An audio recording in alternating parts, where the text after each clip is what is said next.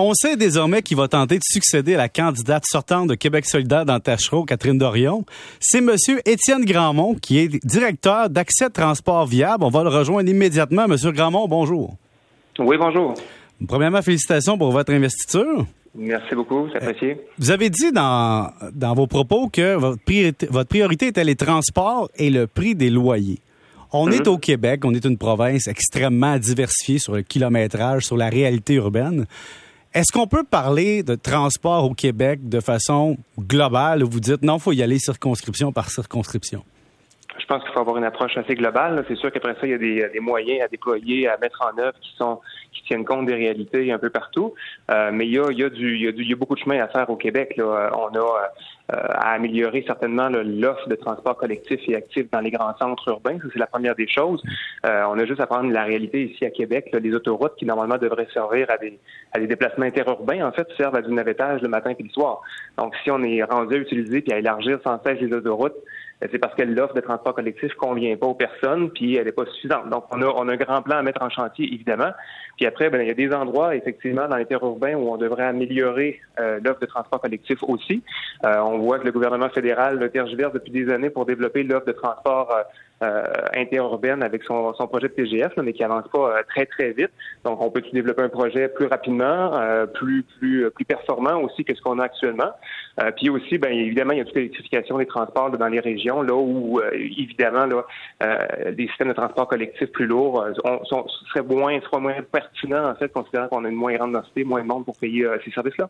Dans un monde où QS serait à la tête du Québec, euh, mhm. qu'est-ce qu'on priorise? Euh, réparer des pompes et des viaducs qui tombent, des routes où le tramway ou les trams de tramway sortent d'asphalte, ou on dit non, non, on va sur le transport collectif et on fait des choix de société très importants? Ben, il y a des choses certainement qu'on ne fait pas. En tout cas, le projet de troisième lien en est un. C'est un projet qui coûterait euh, entre 6 et 10 milliards de dollars, qui passerait sous notre fleuve. C'est un projet pour lequel on n'a pas, euh, on n'a pas encore jamais euh, à la CAC démontré la, pertinence. Il n'y a pas d'études d'opportunité, il n'y a pas d'études de besoins qui ont été faites. Donc, prenez ce 6 à 10 milliards de, dollars là, euh, c'est de l'argent qu'on peut mettre directement là sur d'autres infrastructures. Ça peut être pour les écoles, ça peut être pour les hôpitaux qu'on peut réparer, mais ça peut être aussi effectivement pour réparer les routes du Québec qui tombent en ruine. On le voit avec le, dossier du pont de, pont Pierre-Laporte ici à Québec, puis l'amélioration des transports collectifs aussi. Donc, c'est une question de priorisation. visiblement, ben, le, gouvernement de la CAC lui choisit d'investir dans des projets qui on ne sait pas vraiment s'ils veulent le réaliser, mais en tout cas, il semble qu'il euh, y, a un gain politique à faire avec ça. Donc, euh, c'est de l'argent pendant ce temps-là qui n'est pas investi, par contre, dans d'autres projets, là où il y a vraiment des besoins actuellement. Vous parlez de prix des loyers. Qu'est-ce qu'un député peut faire pour le prix des loyers au Québec, alors qu'on a déjà le tribunal administratif du logement, qu'on a déjà des mesures et qu'il y a des mm-hmm. hausses de coûts pour les propriétaires? Donc, comment on peut s'arranger pour donner un logement abordable aux gens? Il y a beaucoup de choses à faire. D'abord, on peut travailler sur les droits, le respect du droit des locataires à avoir euh, des hausses de loyer qui sont effectivement euh, respectées. Là, effectivement, là, le tribunal administratif du logement, la, régie du logement, dans le fond, euh, donne des indices pour aider les locataires et les propriétaires à mesurer ou à calculer la hausse qui serait acceptable là, chez eux. Cela dit, euh, c'est pas tous les propriétaires qui font la job correctement, c'est pas tous les locataires non plus qui acceptent de contester la hausse quand elle est trop élevée. Il y a un rapport de force quand même assez important. Là, un propriétaire, en fait, il y a beaucoup de locataires en fait qui ont peur de, de, de, contester une hausse de loyer, ils ont peur de se faire mettre à la porte, tout simplement.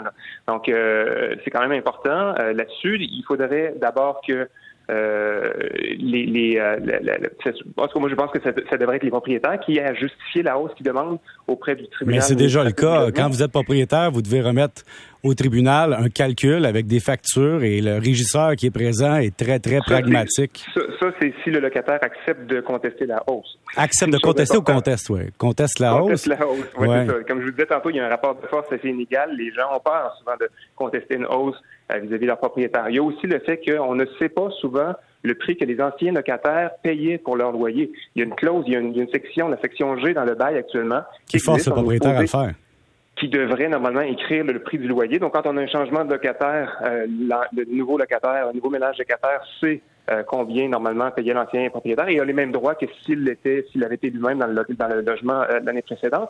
Mais cette section-là n'est pas toujours remplie ou elle n'est pas toujours remplie correctement. Donc, vous me dites finalement, excusez-moi, mais vous me dites. Si on avait un registre national de, des baux, on aurait l'information disponible pour tout le monde. Vous êtes en train de me dire finalement que le tribunal administratif du logement a le mécanisme pour faire le, pour gérer les loyers. Le locataire a ses droits, le propriétaire a ses obligations. Mais c'est pas toujours appliqué. Mais vous êtes d'accord que le système actuel protège le locataire techniquement selon la loi? Il le protège, mais pas assez. Il le protège parce que, d'une part, comme j'ai dit tantôt, il y a un rapport de force à faveur du propriétaire qui, lui, a le gros bout du bâton. Et comme je l'ai dit, je le répète, c'est intimidant pour un locataire de contester, ses, de faire respecter ses droits vis-à-vis propriétaire.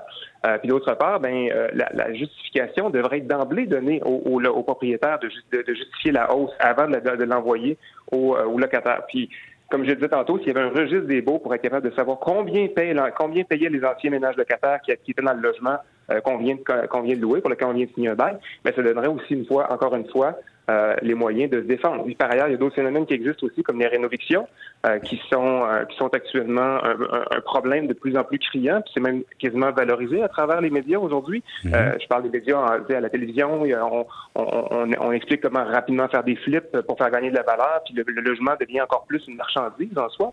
alors que dans le fond, ce qu'on, a besoin, c'est de mécanismes qui vont s'assurer de protéger. Il y a beaucoup trop de de locataires finalement qui acceptent de quitter le logement pour une reprise qui n'est pas toujours légitime, qui n'est pas toujours pour quelqu'un de la famille du propriétaire, qui n'est pas toujours pour des bonnes raisons. Si on se met dans la pause du propriétaire puis qu'on se dit bon, il y a une augmentation des assurances, une augmentation des taxes, une augmentation des coûts.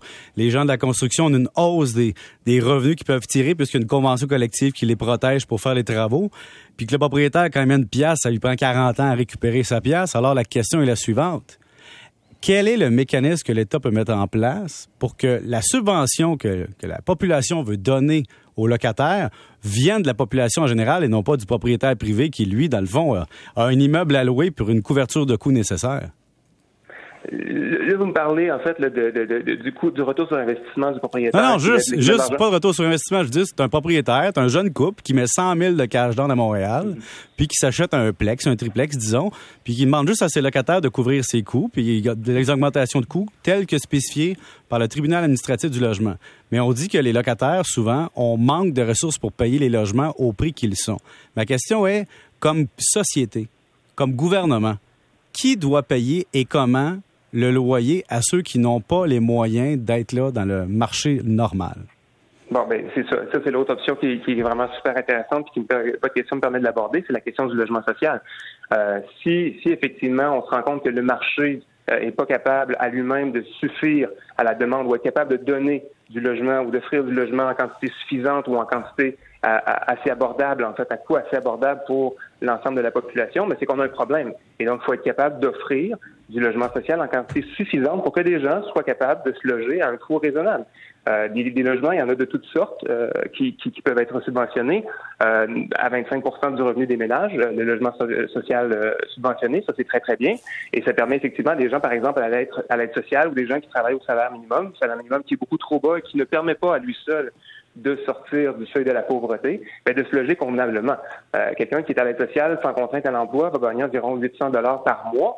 Alors, si un, loyer ici à Québec, un 4,5, en partant est à 850 dollars, mais il vient consacrer 100% de son, son salaire, de son revenu à se loger. Euh, donc, il y a ça. Puis, il y, a, aussi, après ça, des formes de logement social qui sont particulièrement intéressantes pour toutes sortes de clientèles, des problématiques euh, avec des santé mentale, des, des, logements des, logements euh, réservés pour les femmes qui sont en, en période de transition, en deux situations, entre, après une situation difficile, par exemple. Donc, ça, c'est une forme de logement qui reste euh, très intéressante. Et moi, je pense qu'effectivement, et je pense que Québec solidaire est très, très convaincu de cela aussi, l'État doit être beaucoup plus interventionniste dans la question du logement parce qu'on ne peut pas laisser le marché et l'exemple, depuis 2000, en fait, on le voit bien, le marché privé n'arrive pas à suffire à la demande en logement abordable pour l'ensemble de la population. Est-ce que vous, M. Grandmont, vous seriez propriétaire privé ou vous n'aimeriez pas ça?